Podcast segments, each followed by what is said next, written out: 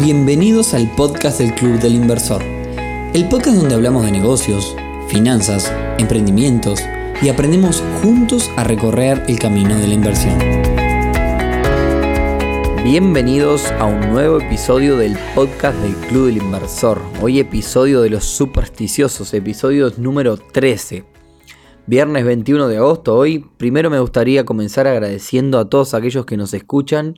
Quiero contar que y agradecer que este podcast ya ha pasado las 5.000 escuchas, 5.000 personas, que para hacer un podcast que comenzó hace recién, hace dos meses, la verdad que es bastante. Y por otro lado les quiero hacer un pedido, estuve mirando las estadísticas y el 76% de las personas que nos escuchan son hombres, así que vaya nuestro pedido para que bueno, lo compartan este podcast eh, y, se, lo, transmitan a más mujeres, porque creemos que todos debemos participar de este mundo de las inversiones. Y hablando de este mundo, hoy vamos a hablar de un tema que cuando uno habla con alguien que quizás no tiene demasiado conocimiento de inversiones, es lo primero que piensa cuando habla de inversiones es del mercado inmobiliario. Es, eh, algo que llevamos en la sangre y, en lo, y, es de lo que vamos a hablar hoy. Pero antes, como siempre, clubelinversor.hoy, una comunidad para aprender, para compartir experiencias, una comunidad donde están pasando un montón de cosas súper interesantes que nos tienen, nos tienen muy contentos, una comunidad para hacer negocios y bueno, muchas cosas más. Bien, vamos al grano entonces y arrancamos con el tema de hoy, inversiones inmobiliarias. Primer ítem, ¿por qué nos interesa tanto las inversiones inmobiliarias? Bueno, hay varias razones. Primero porque es un tema de economía real y como economía real lo podemos entender y un negocio que entendemos nos interesa un poco más. Segundo, porque es una inversión tangible, decir, yo lo puedo tocar, no se trata de un bono que quizás no puedo entender bien qué es, no lo puedo tener y demás. Y tercero, por tradición. Cuando uno le pregunta a cualquier otra persona que no está metido en este mundo de, las inversiones sobre inversiones, lo primero que te dice son los ladrillos. Es, es una tradición familiar particularmente de los uruguayos, es algo que está en, la sangre de cada uno de nosotros. Bueno, y entonces ahora la pregunta es, ¿bajo qué modelo de negocio podemos realizar este tipo de inversiones inmobiliarias? Nosotros encontramos básicamente tres, de la cual vamos a hablar hoy. La primera es la renta, la segunda es agregar valor, es decir, tener un inmueble, agregar valor y quizás venderlo por más. Ahora vamos a entrar en detalle en cada uno de ellos. Y la última es la especulación, y ya vamos, vamos a entrar en detalle sobre el tema especular con el mercado inmobiliario. Arranquemos entonces con el primer modelo de negocio que es la renta. Y es el más clásico de todos. Yo me compro un inmueble, una casa, un apartamento y la alquilo. Y con eso obtengo ganancias. Lo primero que hay que decir acá es que las ganancias no van a ser el alquiler que a mí me pagan todos los meses. ¿Por qué? Porque hay que restarle un montón de cosas. Entre ellas, costos ocultos. Yo, primero el costo de conseguir el inquilino, quizás tengo que tener un intermediario para que me consiga la persona que me va a alquilar la propiedad. Segundo, tengo costos ocultos porque supongamos que se rompe algo en el apartamento y eso me tengo en la casa y me tengo que hacer cargo yo. Y bueno, y así también hay gastos administrativos, que, impuestos que tengo que pagar y demás. No es solo la ganancia que yo obtengo por el alquiler. En segundo lugar, lo que es, tiene que ver con rentabilidad pura, Aquí pueden seguir si quieren a, un amigo de la casa que es Federico Comezaña, es alguien especializado en, el mercado inmobiliario, periodista del Observador, que él, bueno, trata muy, muy bien estos temas. Y lo que tiene que ver con rentabilidad pura, hablando de la ciudad de Montevideo, aquí en Uruguay, por ejemplo, la rentabilidad está entre un 5% y un 8% anual en dólares de la inversión que yo hice. ¿Qué quiere decir esto? Que si yo compré una propiedad que vale 100 mil dólares, yo voy a obtener alrededor de entre 5 a 8 mil dólares por año. Si bien como les comenté la rentabilidad varía, podemos tomar algunas consideraciones para mejorar nuestro porcentaje de rentabilidad como inversores. La primera es, todo el mundo se piensa que las zonas céntricas de, de las ciudades son los lugares donde están más solicitados para alquilar, por lo tanto los mejores lugares para comprar una propiedad para la renta. Eso es un error porque en realidad la relación entre el precio de alquiler y el precio de compra en las zonas céntricas es la peor de todas. La mejor relación la encontramos en las zonas perimetrales, incluso hasta en las zonas rojas de las ciudades. Segundo, cuando nosotros obtenemos un inmueble lo más chico posible, a cuanto más, menos precio pagamos por el inmueble, cuanto más chico es, mayor es el porcentaje de rentabilidad a favor del inversor. Incluso la relación entre precio de alquiler y precio de compra favorece aún más al inversor en propiedades que están en el interior de nuestro país. Al menos esto sucede en Uruguay. Y para ello vamos a ver algunos ejemplos. Comencemos entonces por un ejemplo de Montevideo versus el interior de nuestro país. En Montevideo yo vivo en un apartamento muy céntrico que está tasado más o menos en unos 140 mil dólares. Dicho apartamento yo lo rento por 600 dólares mensuales. Esto le deja al propietario que me alquila el apartamento unos 5% anual en dólares de rentabilidad. Sin embargo, si yo me voy a un ejemplo del interior, este ejemplo lo estuve buscando hace poquito, una casa en la ciudad de San José, la cual vale 95 mil dólares y también se está rentando por 600 dólares mensuales. Quiere decir que esta rentabilidad, este nuevo cálculo pasa a ser de 7,6% anual en dólares para el propietario. Entonces, Montevideo 5% y la ciudad de San José 7,6% anual. Pasemos entonces a un ejemplo de un apartamento en la ciudad, aquí en Montevideo Grande, versus un apartamento chico, para que vean que lo chico deja mejor rentabilidad. Volvamos al ejemplo del apartamento donde yo vivo, que es un apartamento grande, y ya comenté que deja aproximadamente para el propietario un 5% anual en dólares. Un apartamento chico en el barrio de La Blanqueada, el cual podemos comprar por 75 mil dólares en este momento, se está rentando por 400 dólares mensuales. Eso le deja una rentabilidad anualizada al propietario de 6,4%. Vuelvo al ejemplo. Un apartamento grande como es el mío le deja 5, un apartamento chico deja 6,4.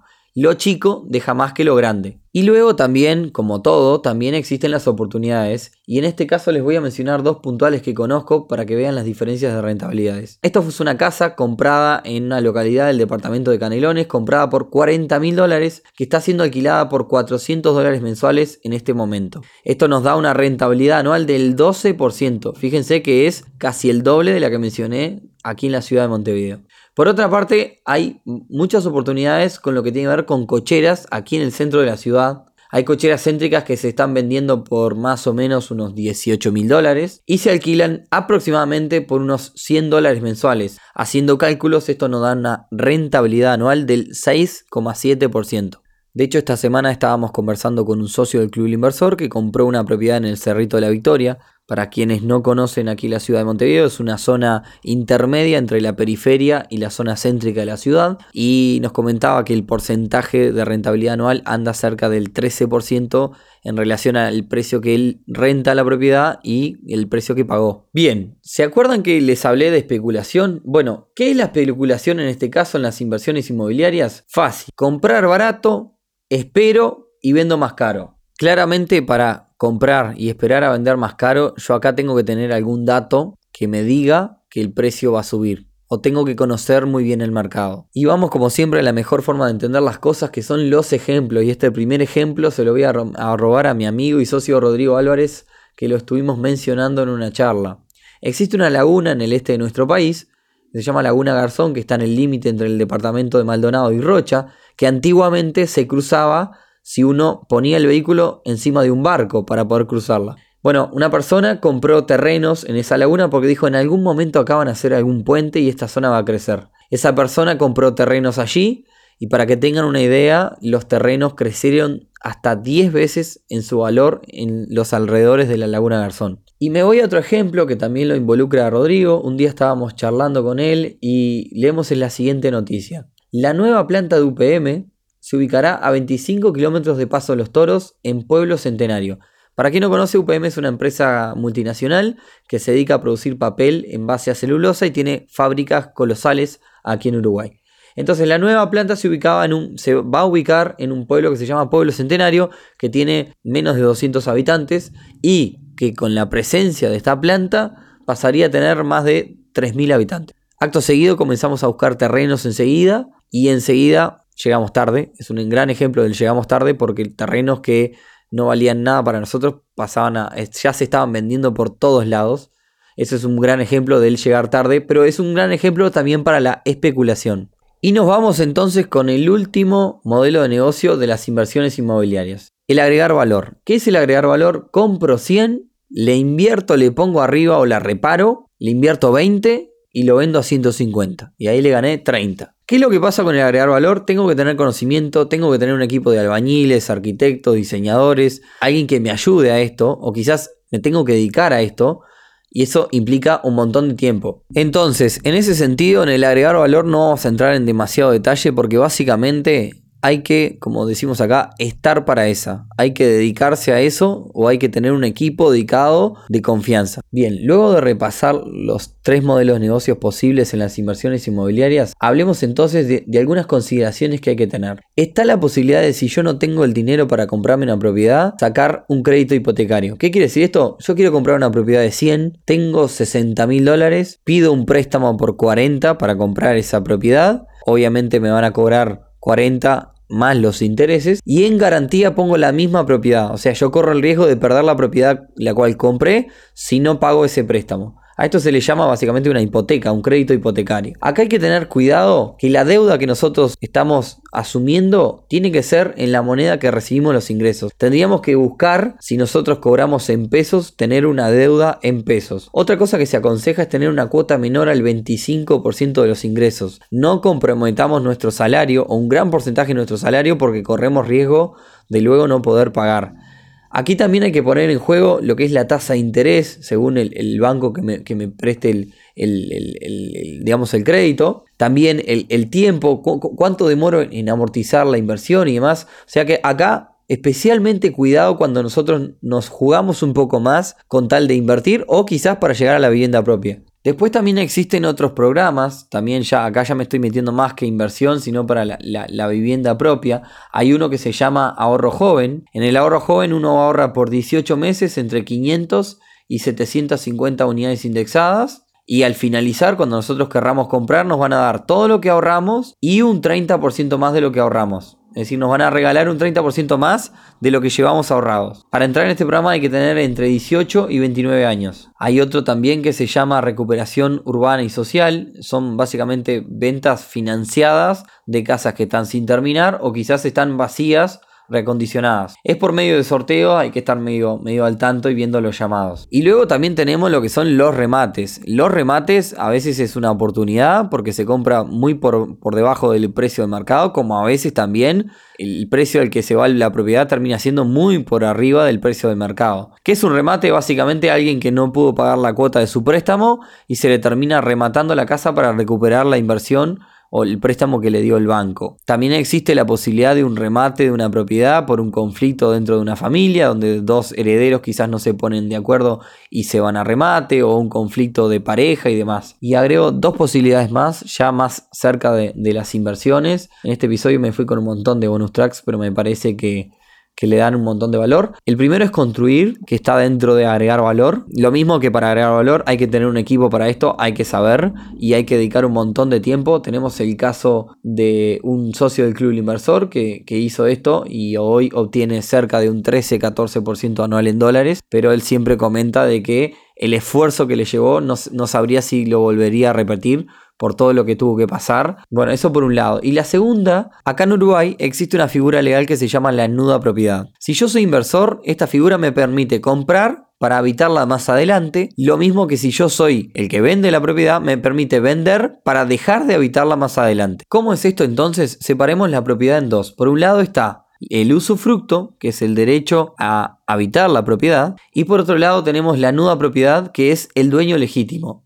Un ejemplo bien claro, yo como inversor le puedo comprar la casa a Marta y José que tienen 80 años, una casa que vale 100 mil dólares, se la puedo pagar 70 mil dólares, es decir, no se la voy a pagar lo que realmente vale, pero Marta y José se quedan con el derecho a vivir hasta que se mueran. Esto entonces es un beneficio para quien invierte porque le da la posibilidad de comprar algo una propiedad por bastante menos de lo que vale y como contraparte tienes que esperar al fallecimiento de las personas que viven en este momento. Existe entonces en Uruguay un emprendimiento que se llama nudaprop.com. Las chicas de Nudapro son amigas de la casa y con quien vamos a hacer próximamente un podcast para hablar de este tema. Y tal cual esos finales de película que todos odiamos, me voy a despedir con un ejemplo para que ustedes calculen en sus casas y que saquen sus conclusiones y luego nos escriban por Instagram o nos manden un mail a info.clubinversor.uy. El caso es el siguiente, ese el caso de Marcos, es un caso real. Marcos tiene 26 mil dólares en la mano y está pensando en sacar un préstamo en el banco hipotecario a 15 años con una cuota de mil dólares por mes, obteniendo entonces 104 mil dólares en la mano más los 26 que tienes suman un total de 130 mil dólares. La otra opción es alquilar un apartamento a 500 dólares por mes durante 15 años invertir esos otros 500 dólares por mes, en vez de, es decir, en vez de pagar una cuota de 1000 dólares por un préstamo, alquilar con 500 dólares por mes durante 15 años y esos 500 que le sobran,